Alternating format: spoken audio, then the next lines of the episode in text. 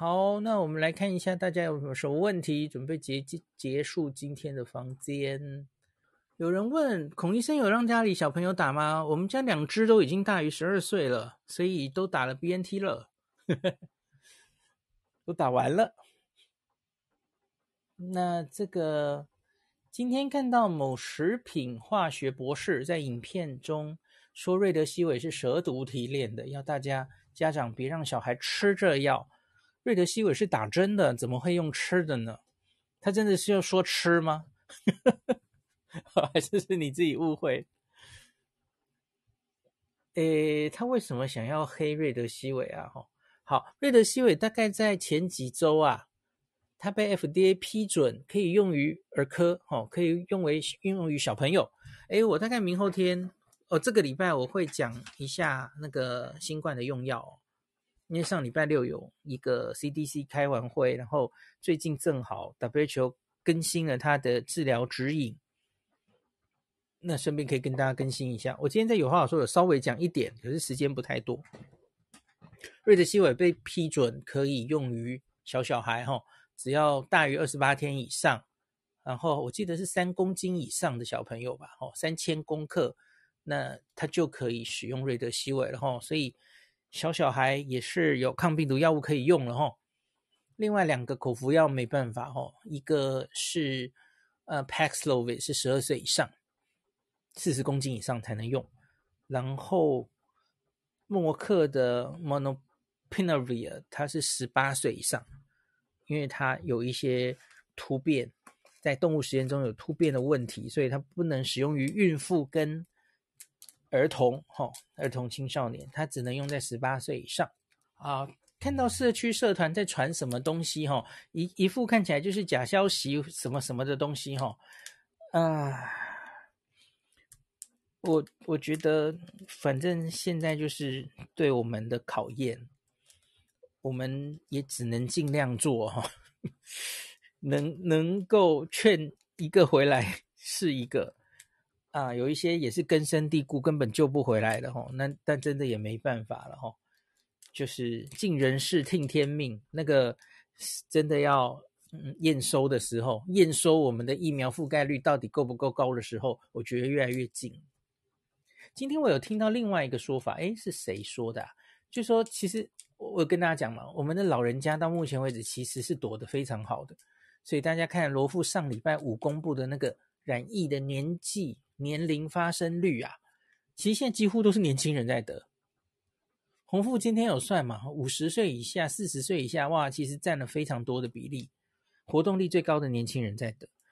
老人家其实蛮少的哦，很明显，老人家应该是自动有减少活动，所以没有染疫，所以没有重症跑出来。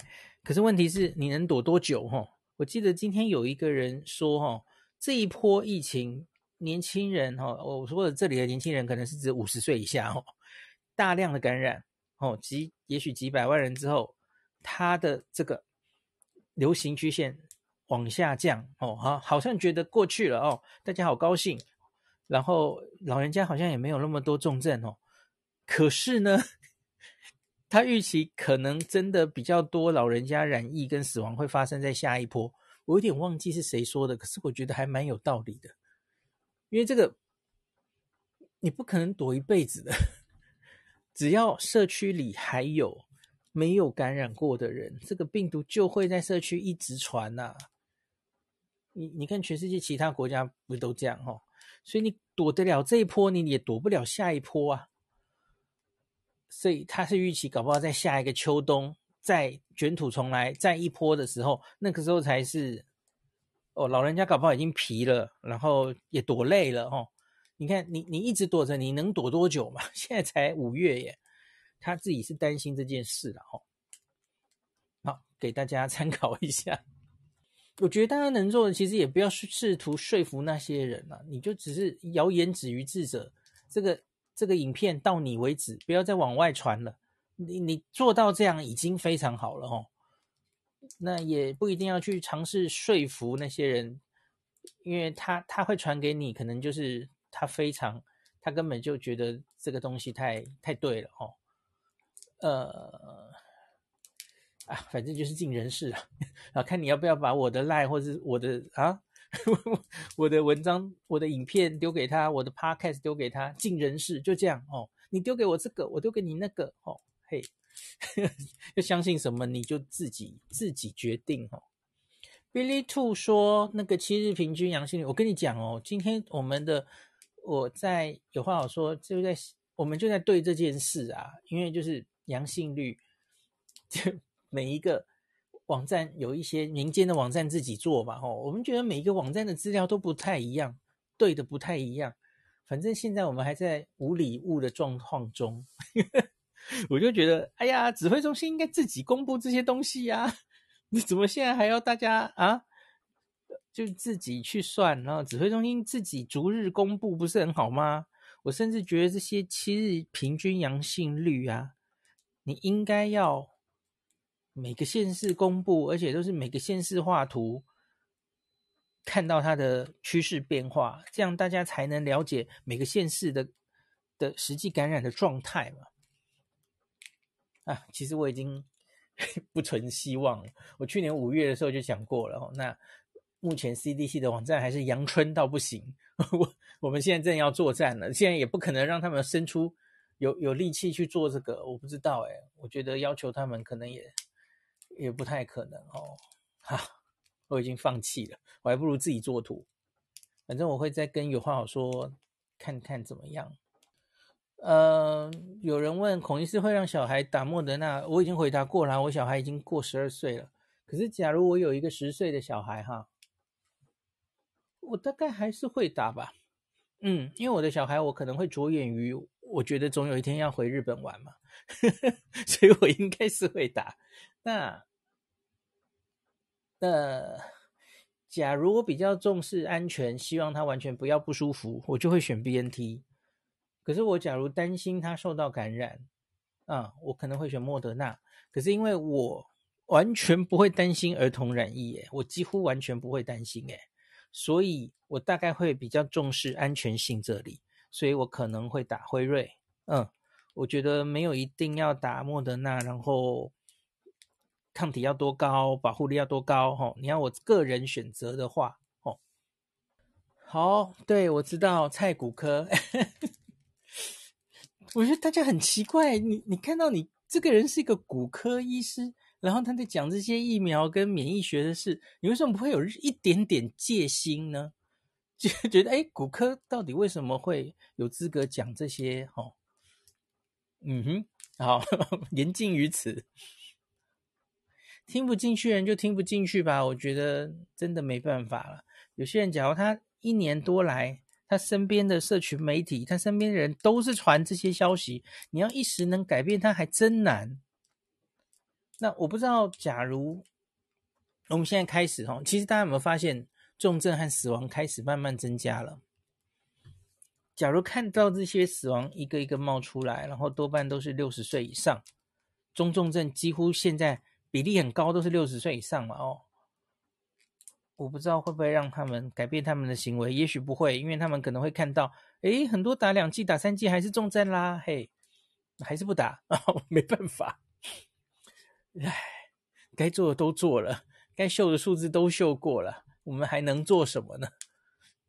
这说太多，还会说我们我们这个推推疫苗的人，这个啊，是 是。凭什么推疫苗啊？疫苗是毒针啊！疫苗怎么样？怎么样？哎，受不了。有人说台湾不是肥胖之岛吗？没有吧？我们的儿科跟这些欧美人比，那个肥胖比例绝对比不上他们吧？虽然我知道，对啦，有些做儿童肥胖的医师，就是近年来啊，饮食习惯改变，儿童的肥胖的比例也是增加，没有错啦。可是大概还是没有欧美人严重哦。好。有人说孕妇确诊会伤到宝宝吗？呃，我 review 过，不太会。你不太会因为感染新冠而导致你这一胎会，比方说产生畸形，比方说比较容易流产，呃，死胎没有，应该没有哦。然后我记得有 review 过美国哪个地方，它也很难直接传给宝宝，就是新冠是一个呼吸道疾病啊。它不太会经由胎盘、经由血液，然后这个垂直感染传给宝宝。嗯，这是我记得那是累积，我不知道是不是一千人还是一百人孕妇的经验哦，所以这个是有研究的。那反而是你自己确诊哦，你当然是高风险族群，孕妇是重症的高风险族群，这个要住院哦，要住院，要治疗。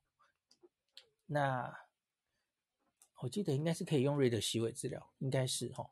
然后，嗯，假如你成功克服了这个感染，哦，那有产生抗体了，你还有你之前可能打过疫苗，那你这个抗体是可以传给小朋友的，哦，这也有研究了，哦，所以传给小朋友的那个抗体至少可以保护他，他的到他的六六个月大之前，哦，这很多病毒疾病都是这样的。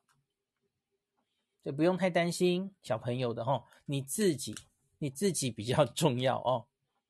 有人在提那个社交距离 APP，说很多网友拒下载哦。嗯，我个人对这个事情其实也没有觉得太太重要。怎么说呢？因为我们现在做所有的措施啊，其实跟之前清零的时候要求已经不一样了。你其实就是。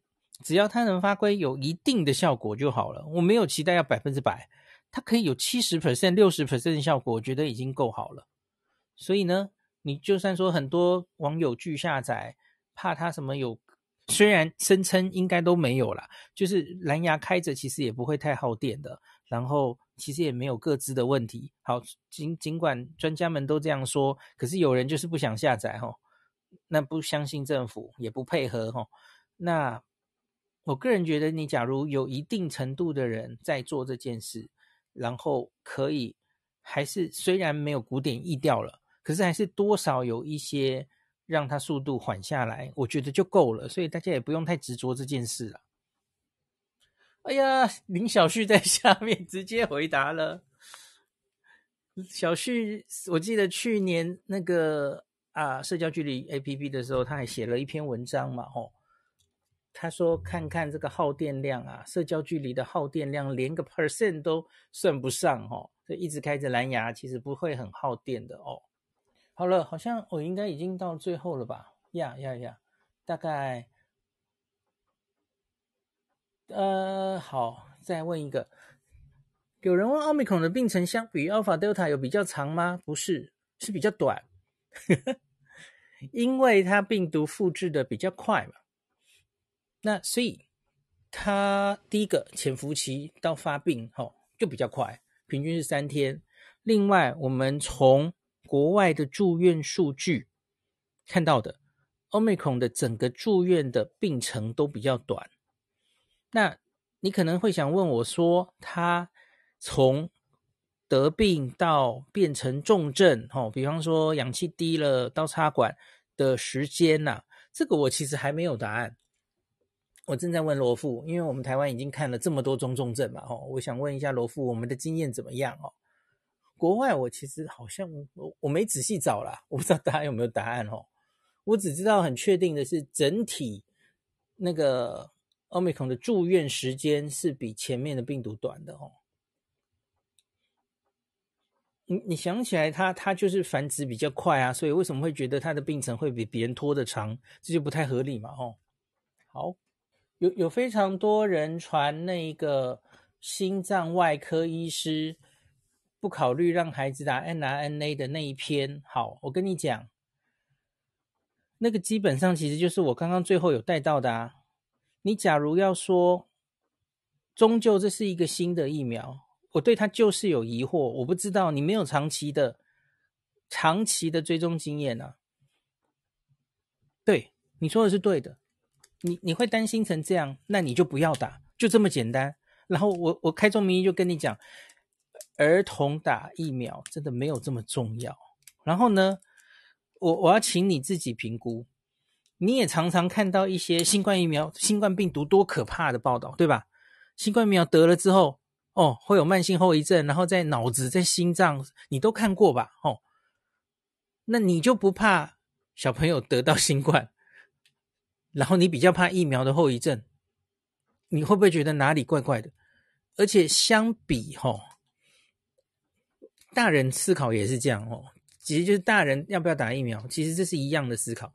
我们现在对病毒跟疫苗可能多少都有点担心，一般民众哦多少都有点担心。虽然我要跟你讲，我其实对于疫苗的担心没有那么大，因为你看这个疫苗已经问世多久了，那么多人打过了，要要有一个奇怪诡异的慢性长期会发生的副作用，我觉得其实差不多该出来了哦。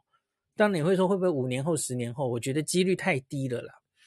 好，可是呢，新冠病毒本身后续会造成的拉力拉杂的东西，报道更多，你不觉得吗？我们对它还还有太多未知的东西了哈。有有人说新冠病毒这个病其实它不是肺炎，它不是上呼吸道病毒，它会全身跑，造成全身发炎的，有听过吗？哈。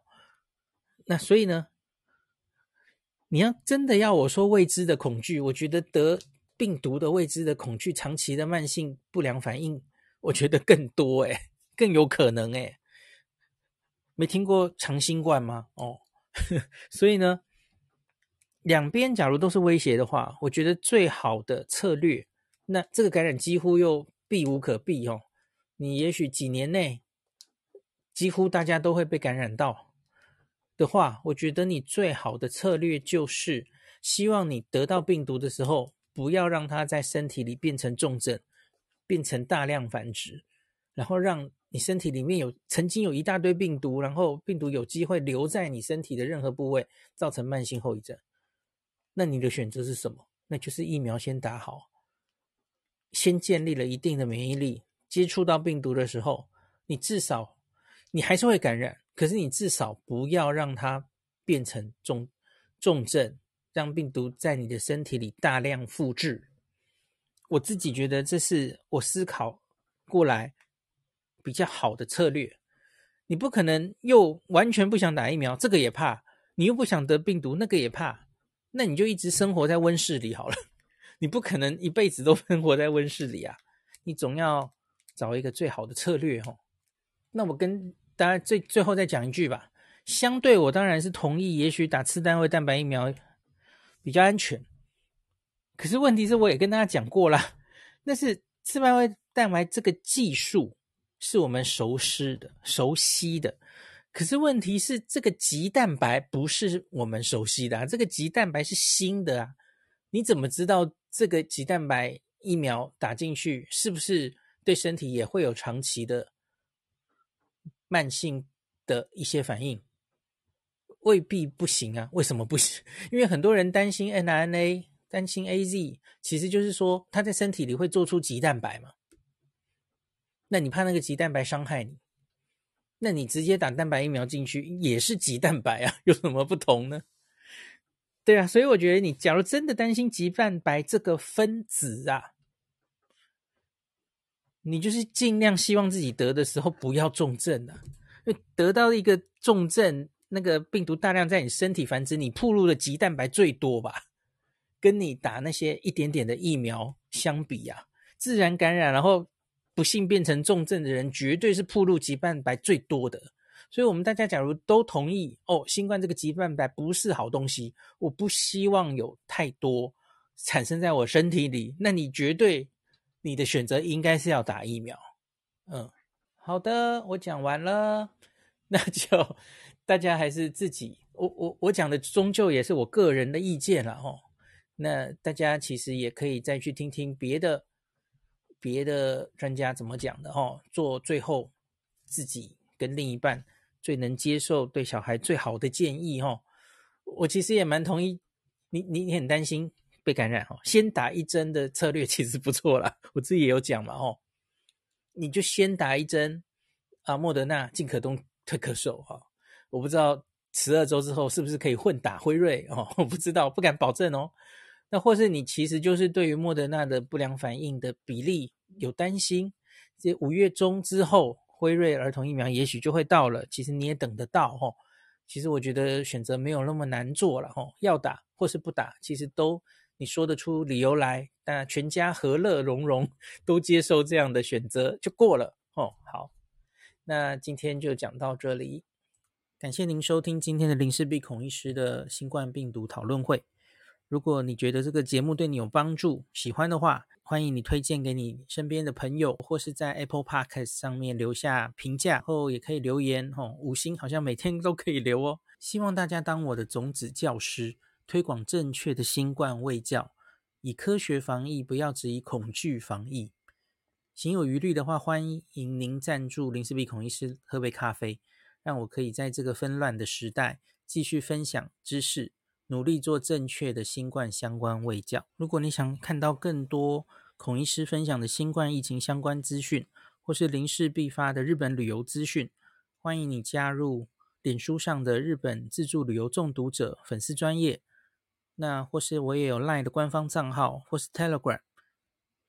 那这一些连接都在 Pocket 前面的我的电子名片里面，可以在一个页面就看到我所有的发声管道，都欢迎您加入。那我们就下一集再见喽。